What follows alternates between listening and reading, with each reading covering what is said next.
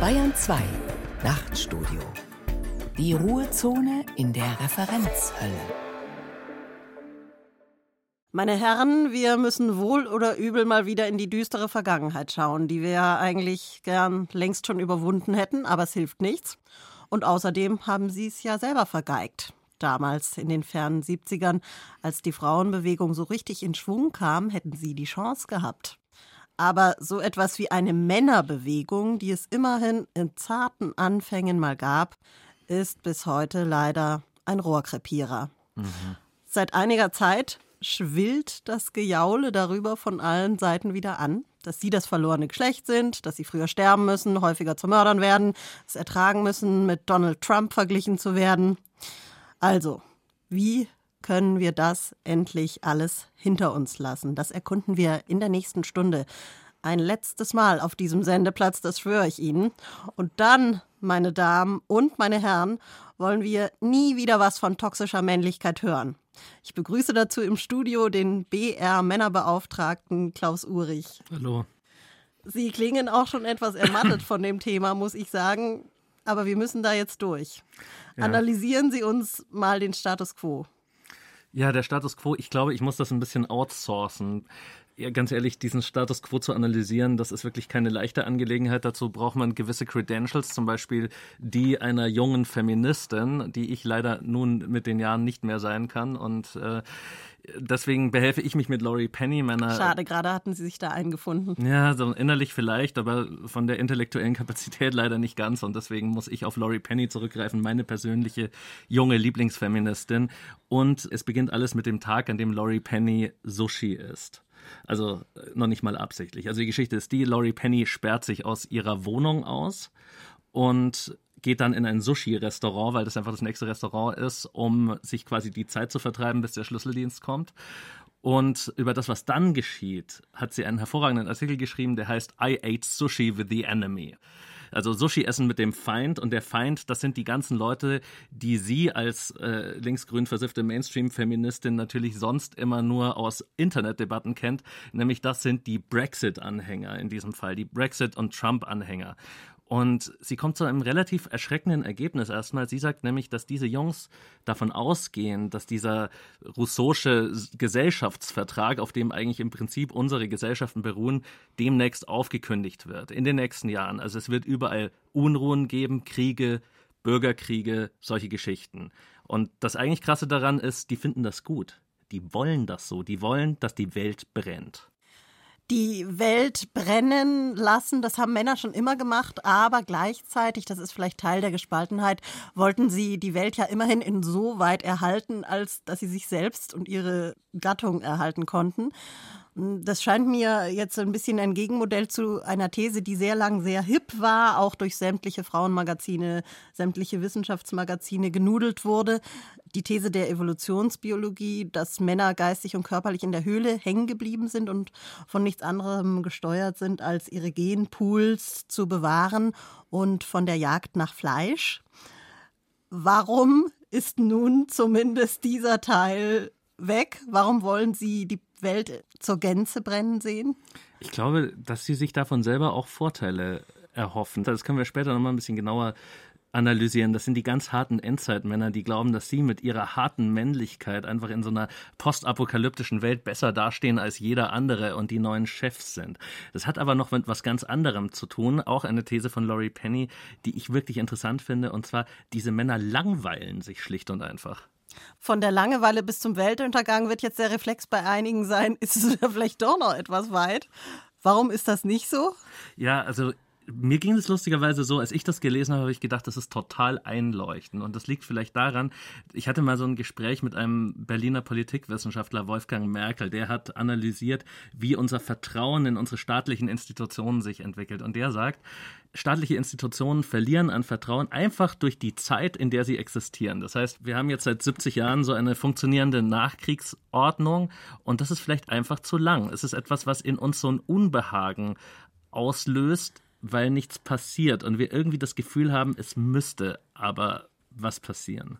Die toxische Männlichkeit also nur als ein Anfang von allem, sagt Klaus Urich. Ja, ich würde sagen, der Anfang ist ganz gut, weil ich glaube, toxische Männlichkeit ist nicht der Begriff, auf den wir heute rauskommen würden, sondern ich würde tatsächlich von der apokalyptischen Männlichkeit sprechen. Und die kommt durch ein, ich würde mal sagen, durch ein diffuses Unbehagen an dem Status quo. Also das Interessante ist, dass es ja nicht nur beispielsweise diesen Brexit-Fans, diesen Trump-Fans so geht, sondern auch eben den Antifeministen und dass sich jetzt hier eine komplette, man könnte sagen, apokalyptische Querfront herausbildet in den letzten Jahren aus Antifeministen, Rassisten und Verschwörungstheoretikern. Und in deren Weltsicht ist unser System, in dem wir leben, so korrupt, dass man es eigentlich nur in die Luft sprengen kann der Männerbeauftragte Klaus Uhrig. Wir werden das natürlich noch vertiefen wollen aber vorher die weibliche Expertise zum Thema einholen und die kommt heute von Sheila Krishna Hamza, Gründerin und Mastermind des Institute of Contemporary Masculinity. Das klingt ja spannend. ICM, herzlich willkommen. Hello, grüß Gott, sagt man, glaube ich, hier. Von solchen Instituten sind wir in Deutschland noch weit entfernt. Vielleicht erläutern Sie uns einmal die Kernaufgaben. Das ist richtig. Also wir in Sydney am ICM, wir kreieren sozusagen sozusagen den zeitgemäßen Mann, ja. Wir suchen Wege, kann man sagen, aus der Testosteronhölle heraus. Wir heilen im Grunde alle Formen von Hypermasculinity. Also bildlich gesprochen, es geht vom Brüllen zum Flüstern, vom Muscle-Shirt zur, wenn man so will, Strickjacke.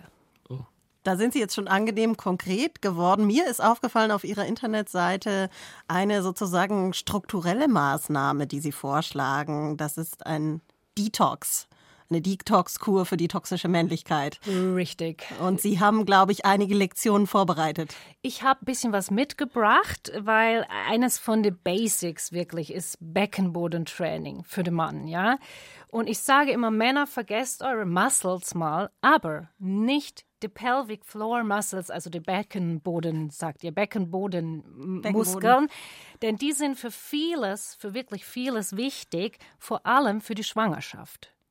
Ja, und ich meine, also dass auch für Männer das schon bald Thema sein wird, da sind wir uns, glaube ich, einig. Es ist eine Frage der Zeit. Ja, das wird nicht mehr lange dauern. Richtig, richtig. Oh. Okay, aber der Pelvic Floor ist nicht nur für die Schwangerschaft wichtig, auch für andere Dinge. Und seien wir ehrlich, im Alter, es wird alles schluffi-schlaffi. Es leiert aus und wir haben ein Problem mit der Inkontinenz. Kein schönes Thema, gebe ich zu. Man hustet, es läuft was raus. Das Sie wissen, der toxische äh, Mann als letztes hören. Oh my God. Deswegen, gesunde Pelvic Floor ist wichtig und natürlich auch für die Prostate, wie heißt die Prostata? Prostata. Und für die Erection klar. Ja, und deswegen fangen wir an. Ist es, ist es Ihnen recht mit einer kleinen Übung? Klaus, um, darf ich sagen, Klaus? Ja. Ich habe hier etwas mitgebracht aus Sydney. Ja. Ich habe es auch eben noch schön in die Kantine von der BR etwas in der warm machen lassen, damit es schön Kirschkernkissen. richtig Kirschkernkissen. Und ich gebe es rüber zu dir und möchte, dass du dich draufsetzt. Du musst an den Anfang deines Stuhles rutschen. Und ich möchte, das ist sehr klein, dieses Kirschkernkissen. Das sehr ist viel ein, kleiner als mein Hintern. Es ist ein Travel, Travel Kirschkernkissen. Okay. Du setzt dich vorne an den Rand ja. und ich möchte, dass du das zwischen die Sitzhöcker positionierst. Ja? Was Zwischen, sind Sitzhöcker? Ja, du musst etwas, dein, deine Pelvik nach vorne und hinten rutschen Aha. und dann merkst du, wo deine Sitzhöcker sind. Ah, ja. Hast du gemerkt? Aha. Okay, gut. Und jetzt, wenn ich sage Beckenboden anspannen, weißt du überhaupt, was zu tun ist? Nein. Nein. Okay, es gibt eine kleine Trick. Du musst dir vorstellen, du sitzt gerade auf dem Klo, mhm. willst gerade Pipi machen mhm. und dann kommt jemand, stört dich und du hältst an. In diesem Moment aktivierst du einen wichtigen Teil von der mhm. Pelvik. Ja? Mhm. Alles klar? Ja, ja, ich Okidoki. Gut, wir machen weiter. Jetzt mach am besten Augen zu und du atmest ein und aus. Sehr gut, du hast ja schon Erfahrung. Ein und aus. Und jetzt kommt der schwierige Teil. Immer beim Ausatmen stellst du dir vor, einen Kirschkern in dich nach oben aufzusaugen. Beim Ausatmen? Beim Ausatmen, das ist der Trick. Ja, üb bisschen, üb bisschen. Und immer noch einen Kirschkern nach oben aufsaugen. So, der Po und der Anus-Region ist ganz äh, entspannt. Nicht die Po-Backen zusammenziehen. Ach so. Ja, nochmal bitte. Noch eine Kirschkern Du musst mindestens zehn einsaugen, sonst es bringt nichts. So, das übst du. Okay, wir wollen jetzt hier auch nicht übertreiben. Das ist jedenfalls eine von den vielen Übungen, die Basic, die musst du täglich machen. Ja? Mhm. Ach, er hat das Kirschkern schon wieder weg. Okay. Und wenn du das jeden Tag machst, mhm. verspreche ich dir, du wirst zu einem neuen, softe, gute Mann. Noch softer.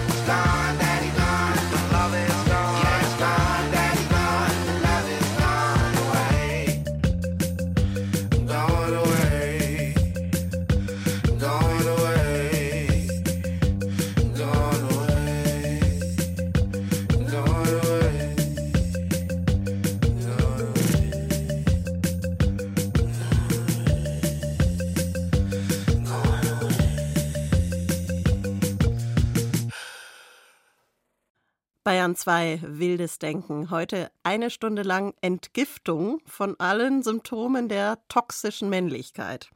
Lassen Sie uns die zweite Runde nutzen, um in den Kern des Problems vorzudringen. Haben Sie sich vielleicht auch schon mal gefragt, warum, wenn man das Wort Männer in Google eingibt, unter den ersten ergänzenden Treffern nicht etwa Männerfantasie, Männermode oder vielleicht sogar Männergruppe erscheint, sondern ausgerechnet Männergrippe Bitte schön. Hier kommt die ehrliche Antwort darauf.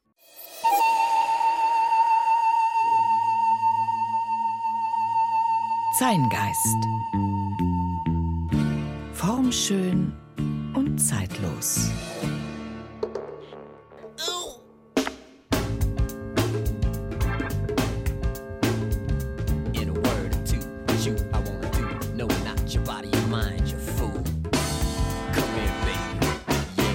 Früher, da hatten wir Kopfschmerzen, heute, da haben wir einen Gehirntumor, sagt ein alter Mann im Film Die Invasion der Barbaren. Früher, da gingen wir zum Sport, heute versuchen wir beim Fitnesstraining unsere Knie zu schonen und gleichzeitig wenigstens die zarte Wölbung unseres Bauches, verdammt, sag einfach wie es ist, versuchen wir, den Bierbauch nicht größer werden zu lassen. Früher, da haben wir uns rasiert, auch wenn es noch gar nicht nötig war. Heute ziehen wir erst einmal an den schlaffen Hautlappen am Hals, bevor wir die Klinge ansetzen. Und der absurde Gedanke einer Schönheits-OP ist plötzlich gar nicht mehr so absurd, sondern etwas, was zumindest in Erwägung gezogen werden sollte, wenn das am Hals noch schlimmer wird. Und das wird es. Früher, da haben wir zumindest gedacht, wenn auch nicht mehr gesagt, solange du deine Füße unter meinen Tisch setzt, Heute wissen wir, Kinder erinnern sich genau daran, wenn wir sie nicht gehalten haben. Und Kinder vergessen, wie oft wir sie gehalten haben. Nie haben wir sie oft genug und fest genug gehalten, höchstens zu fest. Früher hatten wir Kinder. Heute wissen wir, Kinder sind ein Glück, das geht. Sexy motherfucker. Come here, baby. Yeah. Früher, da haben wir mit sehr verhohlener Häme über Viagra gelästert. Heute nach etwas, das gerade noch soeben Sex war, Heute sondieren wir vorsichtig die Preise und Nebenwirkungen und Erfahrungsberichte. Früher, als wir echt kein Geld hatten, war Liebe Liebe und Sex Sex. Wobei manchmal war auf der einen Seite ziemlich viel Liebe und auf der anderen gerade mal Sex. Und die Differenz, ja, da gibt's einen Unterschied, und diese Differenz erwies sich manchmal als genauso kompliziert wie die Derridasche Differenz. Das eine war nur kompliziert, die andere tückisch. Liebe und Sex. Verdammt komplitückisch. Heute aber ist das noch viel schwieriger.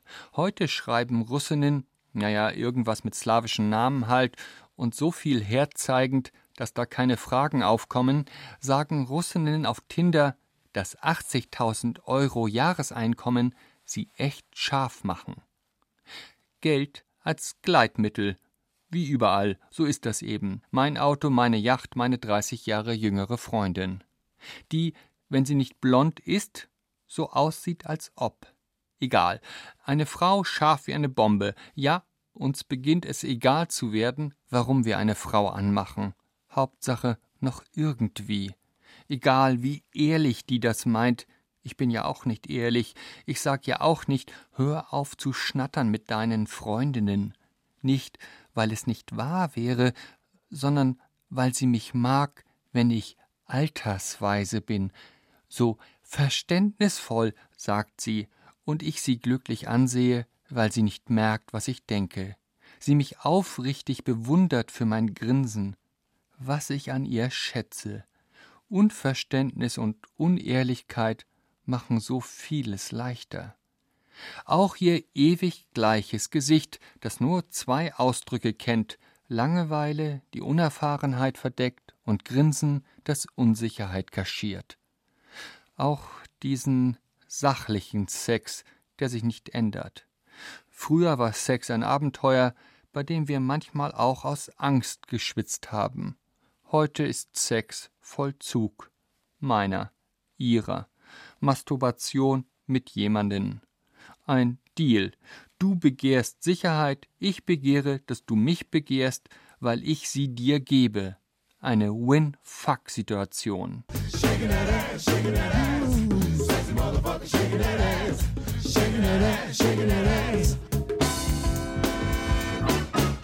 Liebe hieß früher, jemanden zu halten, es zu können, denn eigentlich ist das zu schwer. Jetzt hält uns immerhin was zusammen, das ist okay und meistens sogar entspannt. Es ärgert sie nur, wenn ich sie nicht gleich erkenne in der Menge. Je älter ich werde, desto ähnlicher sehen junge Frauen aus. Und wenn ich dich da liegen sehe, ohne dass du mich anschaust, bin ich dankbar, weil du nackt so schön bist, am schönsten aber, wenn du mich nicht ansiehst. Das Liebe zu nennen wäre eine Lüge, aber immerhin, es ist ein Gefühl. Und ich bin froh über so ein Gefühl. Ich bin noch nicht tot. Und du bist Leben. Leben und ein Hintern, der unfassbar jung ist, der unfassbar blond ist. In irgendeinem französischen Film sagt die Angeklagte auf die Frage, warum sie ihren Kerl umgebracht hat, weil er, um zu kommen, mir Pornohefte aufs Gesicht gelegt hat. Das ist eine Geschichte, die im Kreis alter Männer nicht funktioniert, die höchstens einen gequälten Lacher hervorbringt. Weil Viagra hat ja auch Nebenwirkungen. Und weil nicht nur die Blutgefäße da unten Unterstützung brauchen, sondern auch das Gehirn. Und Frauen verstehen das einfach nicht. Welche Gespielen will schon ein 3D-Porno sein nur weil sie so aussieht, blonder Arsch und so. Früher, da sagten wir, Männer werden nicht alt, Männer werden Alexander Kluge, mit 85 der spannendste Typ überhaupt. Heute reden wir wie der 80-jährige Ridley Scott, der sagt, er macht einfach immer alles richtig. Männer werden nicht alt, Männer werden richtiger. Und Harvey Weinstein ist nur die Ausnahme, die die Regel bestätigt. Hat lange jedenfalls alles richtig gemacht, na gut, vielleicht nur vieles. Besser bloß eine einzige, vorwiegend blonde Frau mit Ehevertrag, damit die nicht alles kriegt, das sollte reichen. Alles andere ist Hybris, auch so eine Nebenwirkung von Viagra. Denn eigentlich interessiert Sex mich nur noch am Rande. Meine Freunde auch. Wir reden am meisten über Hämorrhoiden und wie viele Polypen der Arzt in unserem Darm gefunden hat. Sex wird überschätzt. Frauen auch. Der Darm nicht. Die gereifteren Herren haben also das Problem auf ihre Weise gelöst und wenden sich ihrem Darm zu. Nicht die schlechteste Lösung. Welche anderen Ansätze gibt es denn vielleicht von einer jüngeren Generation? Das würde mich von dir interessieren, Klaus. Ja, ganz furchtbare. Also das ist ja das Problem. Also die jüngere Generation, gerade in Amerika, da gibt es eine regelrechte Bewegung, die sich sozusagen mit Kraft in die toxische und apokalyptische Männlichkeit hineinwirft und die das komplett zelebriert. Wir hatten es ja vorhin schon kurz angerissen, dass es da diese Querfront gibt. Da gibt es so Beispiele von Leuten, die kann man sich eigentlich gar nicht ausdenken. Da gibt es Milo Yiannopoulos, ist zum Beispiel so jemand, der ist ein schwuler, rechtsradikaler Antifeminist, der bei der verschwörungstheoretischen Lügen-Webseite Breitbart gearbeitet hat, bis dann bekannt wurde, dass er findet, dass Kindesmissbrauch ziemlich okay ist. Und da haben die den aber auch rausgeschmissen. Also das ist so eine Figur, Figur der seltsamen neuen Männlichkeit, die sich da etabliert. Oder äh, ich habe so einen, so einen persönlichen Liebling, Vox Day. Ich habe äh, ein Bild von Vox Day mitgebracht, damit man sich den vorstellen kann. Also Vox Day sieht so aus. Uh, da glaube ich, bevorzuge ich dann doch lieber die alternden Herren von heute. Also Vox Day ist ein, ein junger, aber früh gealteter Mann mit Halbklatze, schlecht rasiert und schlecht gelaunt. Und das ist ein rechter Blogger und das ist wirklich mein Liebling, weil an dem kann man fast alles zeigen. Der ist ein erfolgloser Science-Fiction-Autor gewesen, ein erfolgloser Musiker, so Trans, glaube ich, so die Richtung. Und der wurde dann bekannt durch eine Kampagne gegen die angebliche Diktatur der politischen Korrektheit. Und das ist die sogenannte Gamergate-Kontroverse. Gamergate-Kontroverse, ist das eine Randerscheinung, damit Games verbunden oder ist das etwas vom Ausmaß von Watergate? Naja, Watergate ist natürlich eine absichtlich gelegte falsche Fährte, dass man sagt so, oh, da gibt es einen Riesenskandal, den muss man enthüllen. Aber der Skandal war komplett erlogen. Es ist eine Lügenkampagne, mit der Frauen und Feministen überzogen wurden, die die Frechheit hatten, in der Computerspielszene sich aufzuhalten, entweder als Journalistinnen, Bloggerinnen oder Spieldesignerinnen und die sollten damit mundtot gemacht werden, weil es ist ja sozusagen eine der letzten männlichen Domänen, ist das Computerspiel. Und in Deutschland hat davon kaum jemand was mitgekriegt, aber in Amerika war das wirklich entscheidend, weil es der Beginn dieser ganzen neuen rechten Querfront war. Da wurden auch die ganzen Kampfbegriffe schon geprägt, die es bis heute gibt, nämlich zum Beispiel der Social Justice Warrior. Das ist quasi die amerikanische Variante vom Gutmenschen, den man damit halt beschimpft. Ich versuche mal kurz zusammenzufassen. Wir haben jetzt auf der Seite in der jüngeren Generation einerseits einen Art linksgrün versifften Mainstream, auf der anderen Seite haben wir sowas wie einen beleidigten Nerd der sauer ist, in der Gruppe, die sauer sind, weil jetzt auch Frauen Computer spielen. Das hört sich jetzt äh, beides noch nicht nach einer wirklich großen Bedrohung für den Feminismus an. Ja, denkt man anfangs nicht, aber dann gibt es diese irren Verbindungen. Beleidigte Nerds, die sich auf einmal auch für Nationalismus interessieren, für Rassismus, wo dann Verschwörungstheorien kommen. Und eine Sache, die das Ganze zusammenhält, ist wirklich eine krasse Frauenfeindlichkeit, die sich durch alle diese rechten Subkulturen zieht. Also wenn man sich diesen Blog von diesem Vox Day zum Beispiel anschaut, da geht es dann darum, also gestern hat er darüber geschrieben, was das vielleicht wieder für eine False Flag Operation war, mit der da in Toronto mit den ganzen Toten. Also das ist für ihn natürlich sofort wieder irgendeine Verschwörung. Gleichzeitig geht es darum, dass böse Feministinnen die Comic-Szene unterwandern oder dass man Flüchtlingsschiffe torpedieren sollte. Und äh, dann macht er zwischendrin mal wieder so ein einen kleinen Artikel zum Thema Vergewaltigung in der Ehe. Oh nee, nicht im Ernst. Aber da waren wir doch wirklich auch schon mal weiter. Was sagt jetzt zum Beispiel so ein Klaus Teweleit dazu, der äh, schon 77 in seiner Dissertation entlarvt hat, dass sich diese Art der Aggression von Männern ja in Wirklichkeit gar nicht gegen Frauen richtet, also gerade wenn es zum Beispiel so ein Hetzartikel ist über Vergewaltigung in der Ehe, sondern dass die Männer eigentlich ja die weiblichen Anteile, die sie in sich selbst haben, bekämpfen. Aber das kommt wahrscheinlich im Spektrum dieser Nerds nicht vor, oder doch? Nein, natürlich nicht. Tatsächlich ist das so ganz straight argumentiert, dass es Vergewaltigung in der Ehe ja gar nicht gibt, denn die, mit der Ehe hat der Mann ja quasi das Recht auf Sex erworben. Warum sollte er sonst heiraten? Und dann geht es zur Not eben mit Gewalt und das müsste okay sein und alles andere ist ein Angriff auf abendländische und christliche Werte. So argumentiert er tatsächlich. Und da genau sagt aber ja auch Teweleit, das sind eigentlich eben Schauplätze. Und dahinter steckt sozusagen jetzt auf einer Ebene höher ein männlicher Selbsthass. Und der Mann, der die weichen Anteile in sich selbst abtöten will und dafür die Welt tötet. Ja, aber ich meine, wozu führt es, wenn sowas benannt wird? Führt es bei solchen Leuten zu irgendeiner Form von Umdenken oder führt es als erstes zu einer noch krasseren Gegenreaktion? Du musst dich mal kurz in diese Gedankenwelt begeben. Also, das ist ja so eine klassische Dekadenzerzählung eigentlich. Also, der linke, feministische, egalitäre Westen ist dekadent und lässt sich quasi von, von Minderheiten und Schwarzen und Frauen und anderen Untermenschen quasi so auf der Nase herumtanzen. Und deswegen ist irgendeine Art von großer Katastrophe unvermeidlich, aber sie ist eben auch gut. Und zwar deswegen, weil in der postapokalyptischen Welt endlich wieder die gute alte Rollenverteilung kommt. So stellen die sich das vor. Die stellen sich das so vor, weil sie körperlich überlegen sind, sind sie als Männer wieder die Chefs. Weil sie jetzt schon Waffen horten, haben sie, sind sie dann die mit den Knarren, weil sie Prepper sind. Also so Leute, die halt ihren ganzen Keller voll machen mit Waffen und Konserven und so weiter. Wenn dann was weiß ich, Atombombe, der große Bürgerkrieg, irgendwas kommt, dann sind sie die Herrscher dieser neuen Welt. Und natürlich sind das alles Weiße, weil was sind diese Leute, die die Waffen horten und diese Prepper, das sind alles Weiße, aber das wird so nicht erklärt, sondern es wird so erklärt, dass sich dann eigentlich in dieser Welt, wo dieser ganze egalitäre Schmarren weg ist, sich der wieder durchsetzt, der genetisch überlegen ist. Und das ist natürlich die weiße Rasse.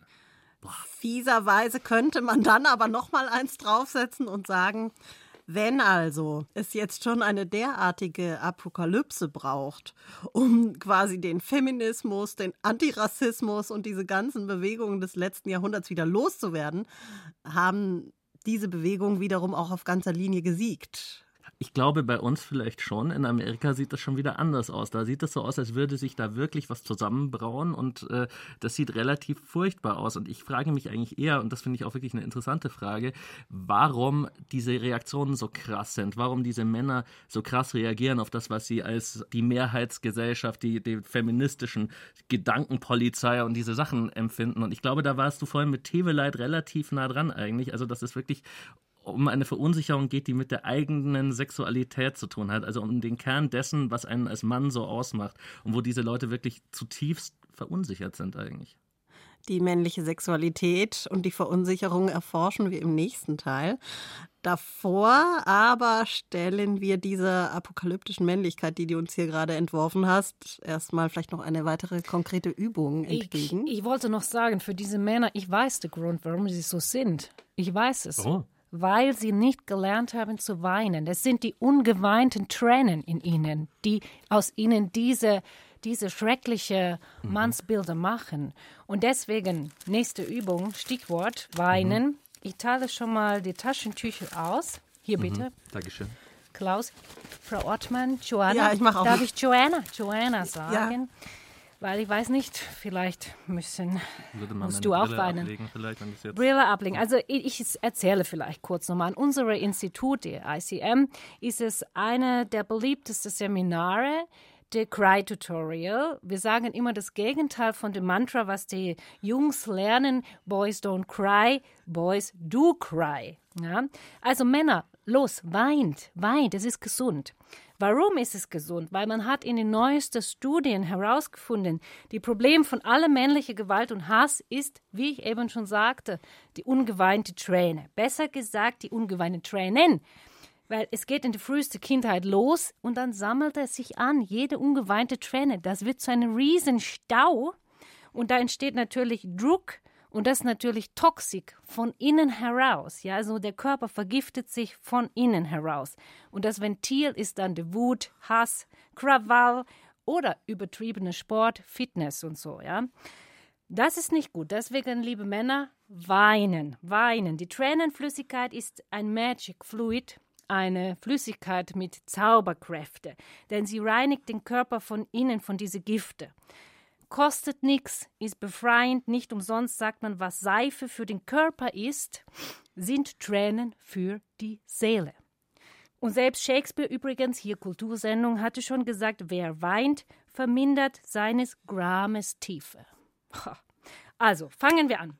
Bitte, äh, kann ich Klaus bitte bitten, einfach ganz locker sitzen, mhm, alles mhm. fallen lassen, okay. in sich sacken, mhm. versacken, sacken lassen. Okay alles lockern, ja? Okay.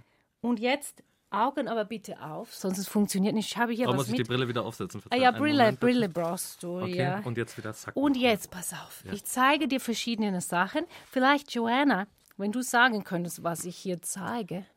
Das ist ein so. weiß geschminkter Clown, ein trauriger Clown. Pierrot, Pierrot. Und? Tut sich schon was? Bisschen. Wird schon ein bisschen? bisschen. Okay, geht weiter. Dann habe ich hier, guck, ein Bübchen, Kindchenschema, Riesenaugen, Mund Schlimm. weint. Ich, ach, wenn ich ihn anschaue, ich muss, ich werde sofort. Oh. Oh. Es geht weiter.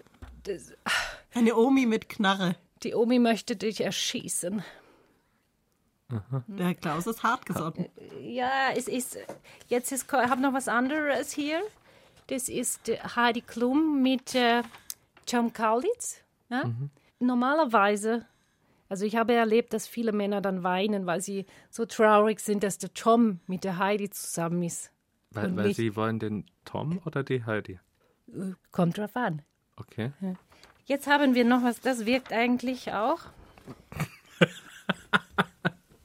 Eine Zwiebel, Zwiebel mhm. macht traurig. Man muss sich vorstellen, sie wird gleich kaputt gemacht, zerschnitten in was tausend Teile. Das denn, wenn man statt zu weinen lachen muss wie wir das jetzt beobachten ja, konnten. Das ist äh, toxisch männlich. Ja. Das ist äh, natürlich ein Fall von Überspielen, von der Traurigkeit, ja, so ein Lachen. Aber es ist nicht weiter schlimm. Ich, ich, ich, ich mache hier auch nur kurze Übungen. Es ist natürlich, man braucht viel, viel, viel Arbeit mhm. an sich. Also das ist, die Männer kommen und wir haben auch Frauen in die Gruppe, die kommen alle zwei bis dreimal in die Woche. Sonst äh, es geht nicht. Ja. Ich habe aber noch eine letzte. Das hilft immer. Ein Schnuffeltuch. Ich gebe rüber. Kannst du dran riechen? Mhm. Bei vielen Männern kommen da Gefühle aus der Kindheit hoch, unterdrückte Tränen. Und riecht wie ein Baby. Ne? Ich sage. Oh ja. Das ist wie so im Nacken bei einem Neugeborenen zu schnuffeln. Und da kommt schon die unterdrückte Träne, fängt da an. Ich finde, es wirkt. Ja? Besser ist die Zwiebel. Super. Da, super. Das Schnuffeltuch wirkt immer. Jetzt kommen wir zu dem Bereich, der der sensibelste ist, aber wo der Hund begraben wird. Die männliche Sexualität, würde ich sagen, existiert nur als Klischee. Eine Männerbewegung in diesem Punkt steht komplett aus.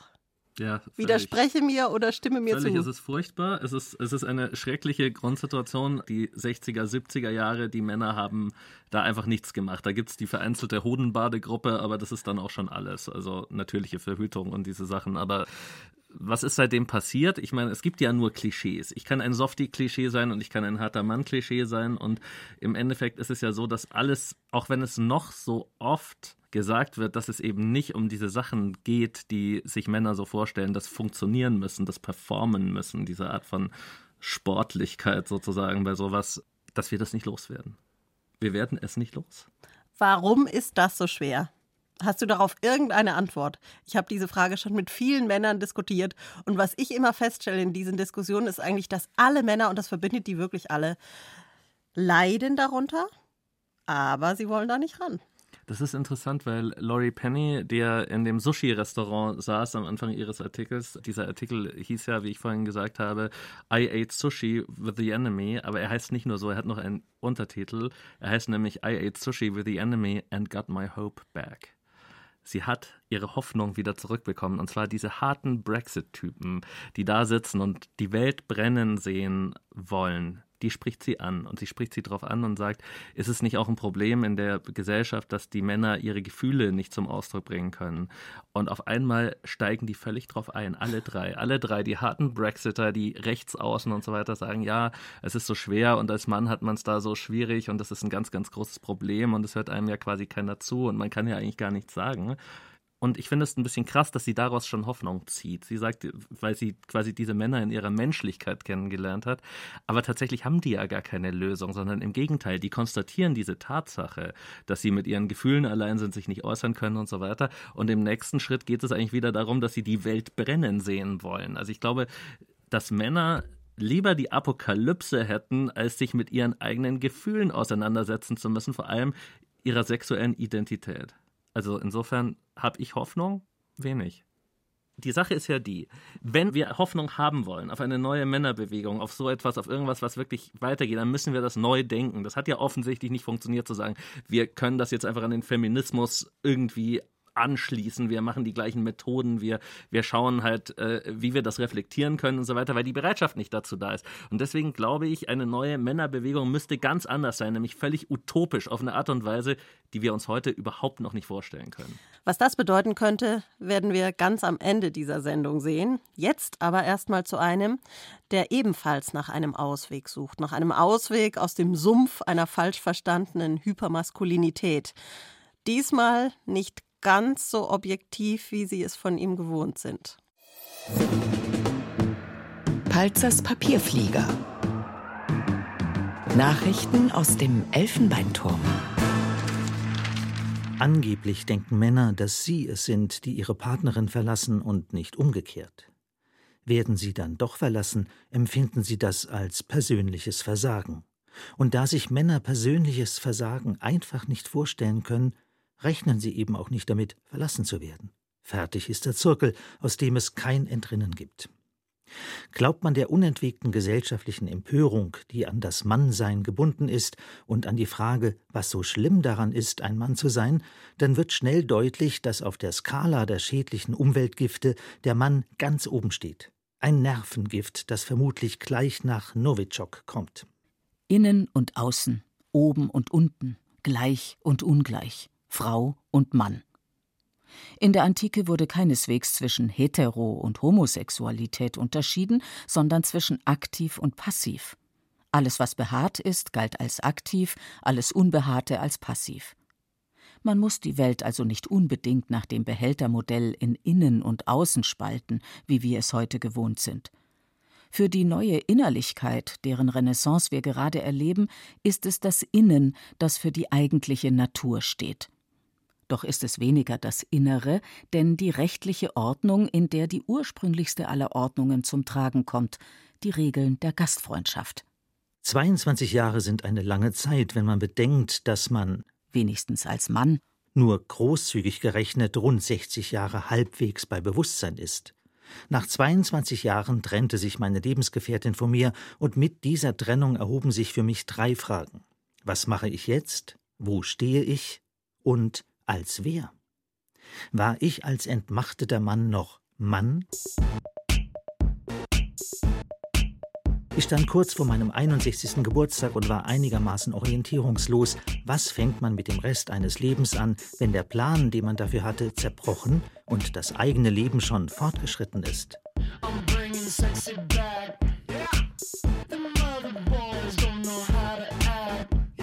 Was macht man als Mann, wenn man ein Alter erreicht hat, mit dem man sich gerade nicht mehr überall blicken lassen kann? Sollte ich mich darauf einrichten, für die verbleibende Zeit allein zu bleiben? Gab es für mich noch überhaupt eine Zukunft? Und wenn ja, wo lag diese? Alten Männern eilt der Ruf voraus, entweder traurig oder sexistisch oder beides zu sein. Aber vor allen Dingen gelten sie als alt. Angeblich denken Menschen alle drei Sekunden an Sex. Ist das später auch so?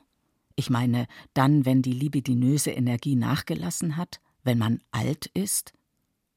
Was tue ich selbst, was tue ich nicht und was tue ich nicht mehr? Sex ist Ausdruck dessen, wie man sich selbst fühlt. Einstellungen und Verhaltensweisen sind eng mit Religion, Tradition, Kultur, Politik und Ökonomie verknüpft. Und mit dem Alter. Wie ein guter Single Malt besteht das Alter vor allem aus einem, aus Zeit. Die Zeit läuft, für alles und jeden und so auch für mich.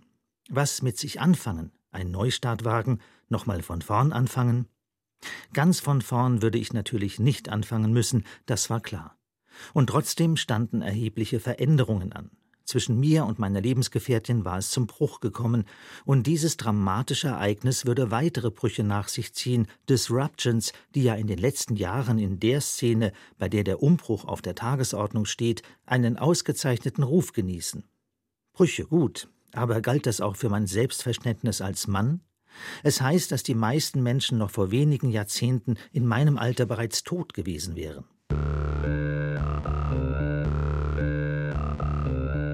Vom Zeitgeist der Machbarkeit und des grenzenlosen Optimismus benebelt, behaupten viele, 60 sei das neue 50.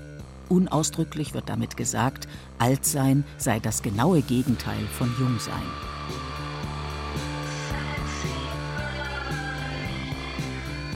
Im Gegensatz dazu behaupte ich etwas anderes. Altsein ist nicht das Gegenteil von Jungsein, sondern dessen Alternative.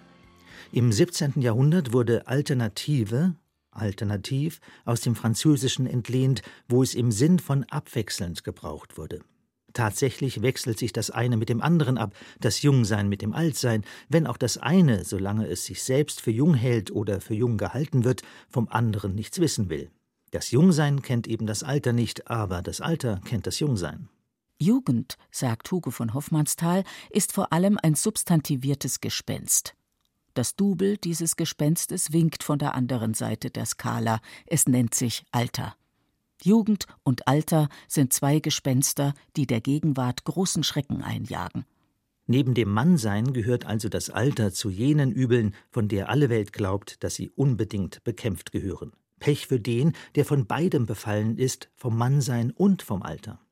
Die mediterrane Kultur geht mit beiden Phänomenen ziemlich anders um als der kulturelle Norden, der diese eher exorzistisch, gewissermaßen mit Stumpf und Stiel austreiben will. Und die mediterrane Kultur hat kulturelle Formen der Reife ausgebildet, die hierzulande schmerzlich fehlen. In der Regel bedeutet Altsein, vor der Banalität der Welt zu fliehen, auch wenn Banalität unvermeidlich zur Existenz gehört.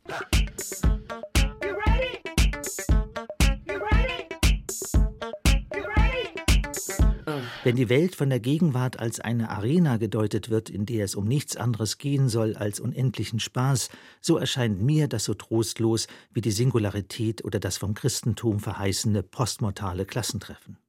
Kurzum, so sehr ich die Melancholie schätze, die für mich eine Erkenntnisform ist und nicht etwas, das unter dem Namen Depression medikamentös behandelt gehört, ich nahm die Herausforderung, die mit der Trennung verbunden war, an. Man könnte die Meinung vertreten, dass mir ja gar nichts anderes übrig blieb. Aber das trifft die Sache nicht. Vielmehr nahm ich die Herausforderung aktiv an. Für mich gab es einiges zu tun. Ich wollte die Stadt wechseln, damit den Grundstein für ein neues Leben legen. Mit über 60? Nicht wenige dürften mich für verrückt gehalten haben. Das Gegenteil ist der Fall. Es war ein zwar schmerzhafter, aber klarer und guter Entschluss, der neue Möglichkeiten, Perspektiven, Horizonte eröffnet hat. Und der Mann, der ich bisher gewesen war, wollte ich mich von dem auch verabschieden? Nachdem klar war, dass meine Gefährtin und ich uns trennen würden, lief ich einige Wochen orientierungslos herum. Dann trat ich die Flucht nach vorn an. Ich meldete mich bei einem Erotik- und Datingportal an, nicht bei 50plustreff.de, gleichklang.de oder seniorentreff.de. Ich ging lieber in die Vollen. Vermutlich tat ich das, um mich zu versichern, dass ich trotz allem noch eine Art Restwert besaß. Seit zwei Jahrzehnten war ich dem Markt ferngeblieben und nicht mehr aktiv gewesen. Da schien mir professionelle Unterstützung angebracht. Mich wie früher, ein Früher, das inzwischen über zwei Jahrzehnte weit weg lag, Hals über Kopf ins Nachtleben zu stürzen, kam nicht in Frage. In einem Club wäre ich mir deplatziert vorgekommen, nicht wegen meiner Mitbewerber, sondern aus dem einzigen Grund, weil gewiss keine passenden Frauen da gewesen wären. Passende Frauen? Wen meinte ich damit? Die 45 bis 48-Jährigen? Im ersten Augenblick stellte ich mir das so vor, aber da zehrte ich von einer dubios gewordenen Erinnerung. Nein, von einer Frau in diesem Alter war ich ja gerade wegen meines Alters abserviert worden. Also älter? Interessant eine Bemerkung von Silvia Bowenschen. Was besagt das grammatikalische Paradox, dass eine ältere Frau für jünger gehalten wird als eine alte?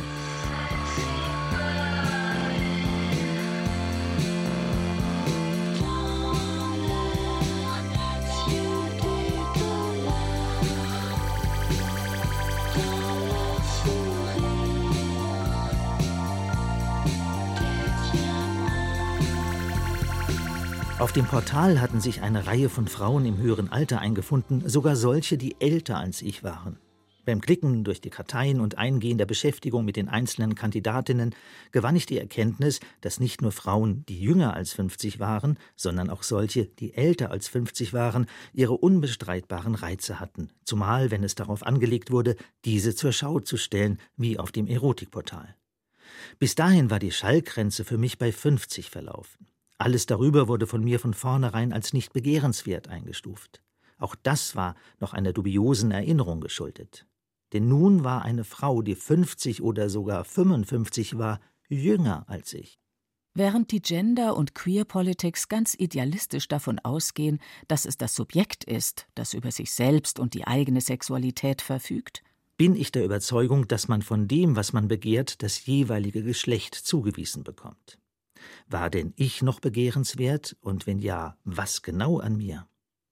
Manchmal, wenn ich auf der Straße zufällig mir selbst begegnete, in der Reflexion eines Schaufensters oder im Außenspiegel eines am Straßenrand geparkten Autos, war ich von dem, was ich zu sehen bekam, irritiert.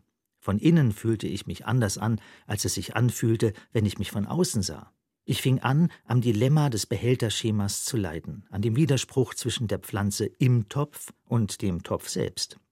Mann, Frau, innen, außen, aktiv, passiv. Die topologische Struktur der Welt ist bestimmt von dem, was umfasst und von dem, was umfasst wird, wobei das Umfasste zum Umfassenden wird und umgekehrt. Atem bezeichnet genau diesen endlosen Mechanismus, diesen unentwegten Wechsel zwischen innen und außen. Was da passiert, bezeichnen wir als Klima, als Atmosphäre, als Stimmung. In der Stimmung erfahren wir, dass wir im Außen sind, wie das Außen in uns. So sehe, besser empfinde ich das. Deshalb sind Jung und Altsein wie Frau und Mannsein und alles dazwischen nichts anderes als Gespenster. Mein erstes Date arrangierte ich mit einer Frau, die als Alter Mitte 50 angab. Im Stillen rechnete ich mit drei Jahren plus, schlimmstenfalls. Ich will sie Margot nennen. Die Fotos, die sie von sich ins Netz gestellt hatte, zeigten sie in zarter, sexy Pose, die ihre Figur und ihre Beine zur Geltung brachten und die ihren Typus erahnen ließ. Von den Bildern fühlte ich mich angesprochen. Es kam der Tag, an dem ich in einer Bar am Dresen stand und auf sie wartete. Und dann betrat sie die Bar. Sie wirkte jugendlich, jünger als Mitte 50. Sie war zarter, als ich sie mir vorgestellt hatte, eigentlich wirkte sie wie eine ganz normale Frau nicht wie jemand, der sich auf einem Erotikportal angemeldet hatte. Wir kamen schnell ins Gespräch, fast ein wenig zu schnell, so als hätten wir uns aus Zeitnot die aufwendige Phase des Miteinander Warmwerdens ersparen wollen. Gerät man in Zeitnot, wenn man älter ist? Hat man den Eindruck, sich beeilen zu müssen? Margot und ich haben uns nicht beeilt. Im Gegenteil, wir haben uns viel Zeit gelassen, haben große Hartnäckigkeit darin bewiesen, aneinander festzuhalten über all die Monate hinweg, die es gedauert hat, uns einander anzunähern. Jede Trennung ist schmerzlich, aber sie weckt auch neues Leben, neue Energien. Plötzlich dämmert es an dem verdunkelten Horizont. Plötzlich wechselt die Stimmung. Es ist wie Atmen. Es ist das, was zwischen den Polen Frau und Mann passiert. Eine nicht vom Willen diktierte Aufhebung der Geschlechter. Wer selbige Aufhebung noch intensiver erkunden will, kann das mit Hilfe von Thomas Palzers Buch zum Thema tun. Titel Vergleichende Anatomie, erschienen bei Mattes und Seitz.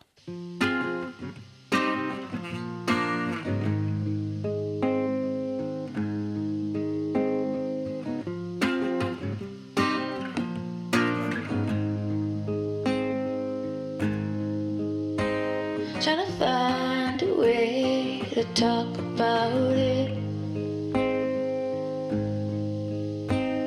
I'm also in the mind to just let it go. I reach out my mind if I can't think straight. With the goodness of God.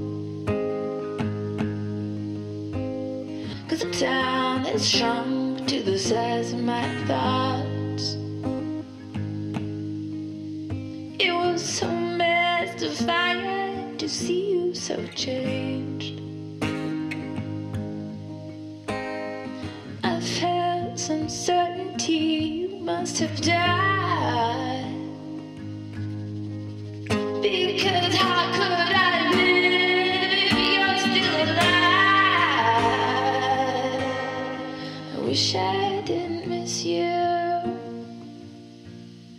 I wish I didn't miss you. I wish I didn't miss you. I wish I didn't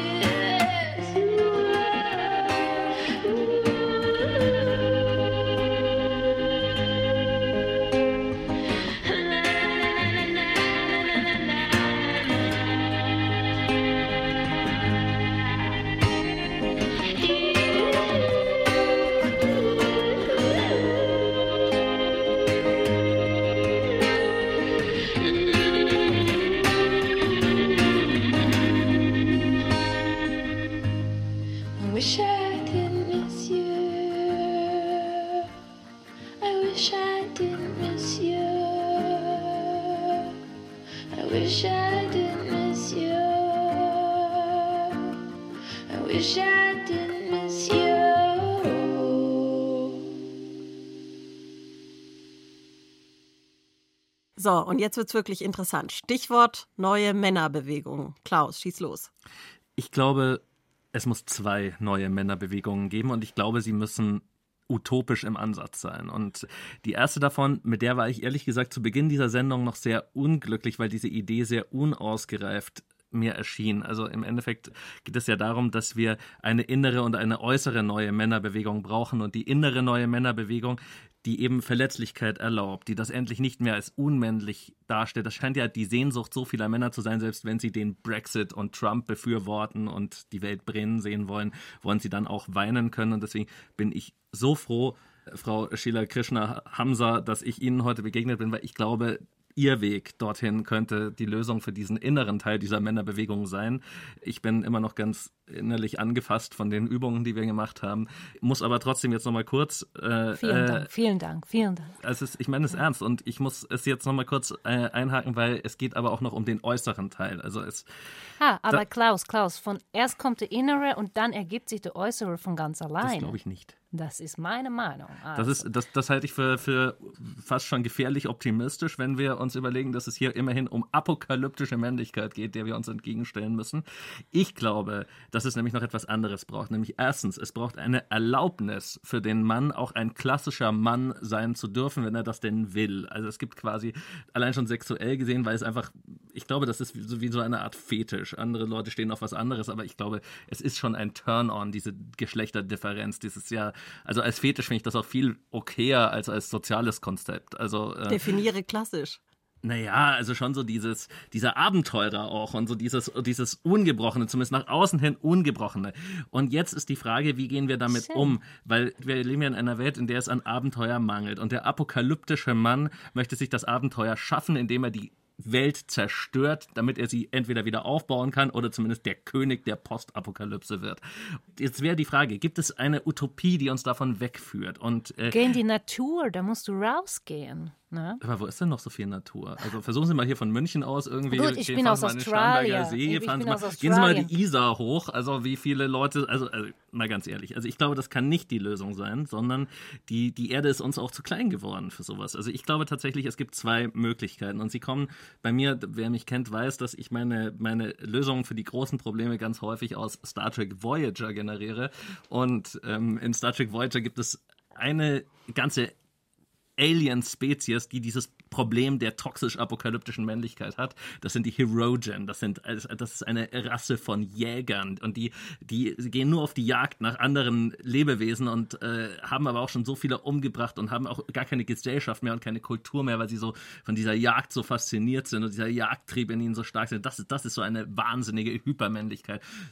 Und dann gibt es einzelne von denen, die erkennen, dass ihre Gesellschaft so dem Untergang geweiht sind. Und einer von denen bekommt dann von der weisen äh, Voyager-Kapitänin Captain Janeway die Technologie des Holodecks geschenkt. Also er bekommt quasi ein, ein Holodeck, auf dem man alle möglichen Simulationen ganz realistisch machen kann. Und da können die ihre Jagd in Zukunft fortsetzen. Und äh, im Endeffekt will Captain Janeway damit die Kultur der Herogen eigentlich retten, diese Leute vor sich selbst retten, dass dieser ganze Aggressionstrieb, das wird ausgelagert in die virtuelle Realität und ich meine, wenn es eine Technologie gibt, die gerade interessant ist und wo was passieren wird die nächste Zeit, dann ist das die virtuelle Realität. Wir müssen die Eroberung des Weltalls voranbringen, denn das ist so eine Art von Frontier, so etwas, was es nicht mehr gibt, wo der Mann diese Triebe der klassischen Männlichkeit, dieses Abenteurertum, dieses Erobern wollen ausleben kann. Schauen Sie sich mal Elon Musk an. Das ist auch ein trauriger Nerd gewesen, ja? Und was macht der? Schreibt der ein antifeministisches Blog? Nein, der will zum Mars. Und das muss unser Vorbild sein. Denn wenn man zum Mars kann und das Sonnensystem kolonisieren und in fremde Welten vordringen, dann muss man auch die Erde nicht mehr kaputt machen. Ich könnte mir vorstellen, dass wir gar nicht so weit voneinander entfernt sind, wie wir glauben. Noch nicht. Es ist ja noch nicht so weit mit der Raumfahrt. Aber Soweit ich weiß, müssen wir uns ja, und das sehen Sie ja auch, Frau Krishna Hamza, bevor wir in eine neue Form kommen, eine neue Daseinsform, ja, fast schon von mhm. Genderrollen abgelöste Daseinsform, wenn ich das richtig verstanden habe. Ja, oder, oder ausgelagert. Ausgelagerte Form. Auf den, auf den Mars damit, könnte man sagen. Ist ja trotzdem ein Ritual vielleicht nötig, um uns zu befreien von Richtig. allem, was bisher Rituale war. Rituale sind sehr wichtig in die ganze und die katholische Kirche mag sein, wie sie ist, aber eine Sache haben wir übernommen am ICM, aber abgewandelt.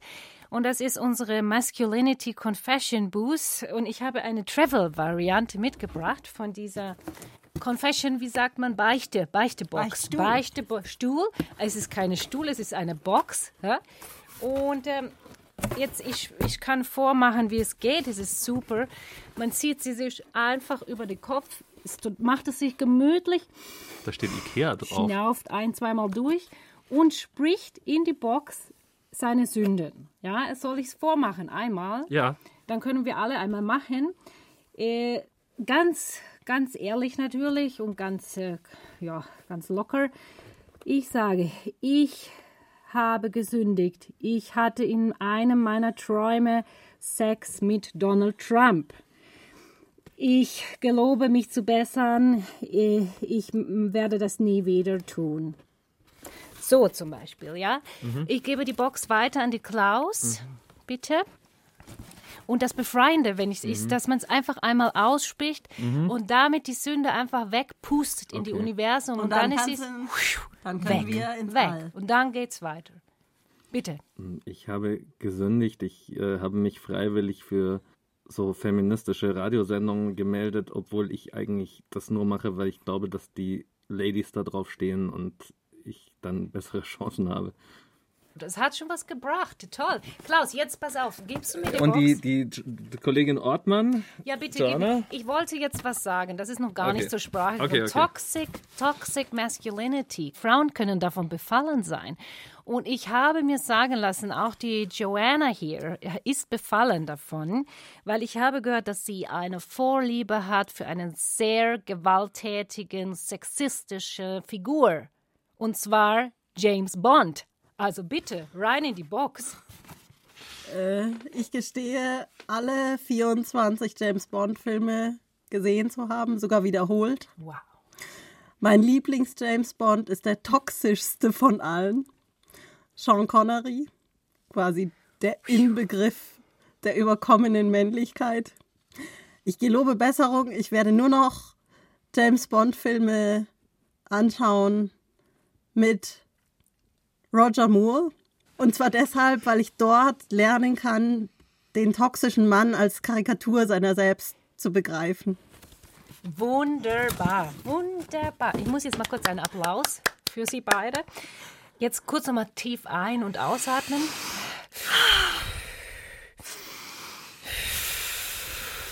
Und wie fühlt es sich? Wie fühlt es sich an? Befreit. Furchtbar. Der Worte sind genug gewechselt. Lasst mich nun Newsletter sehen. Bayern 2 empfiehlt. Handverlesen, edel fotografiert, schamlos objektiv. Die Kulturhöhepunkte aus Radio und Fernsehen. Der BR Kultur Newsletter. Verpassen war gestern. Anmelden unter bayern2.de.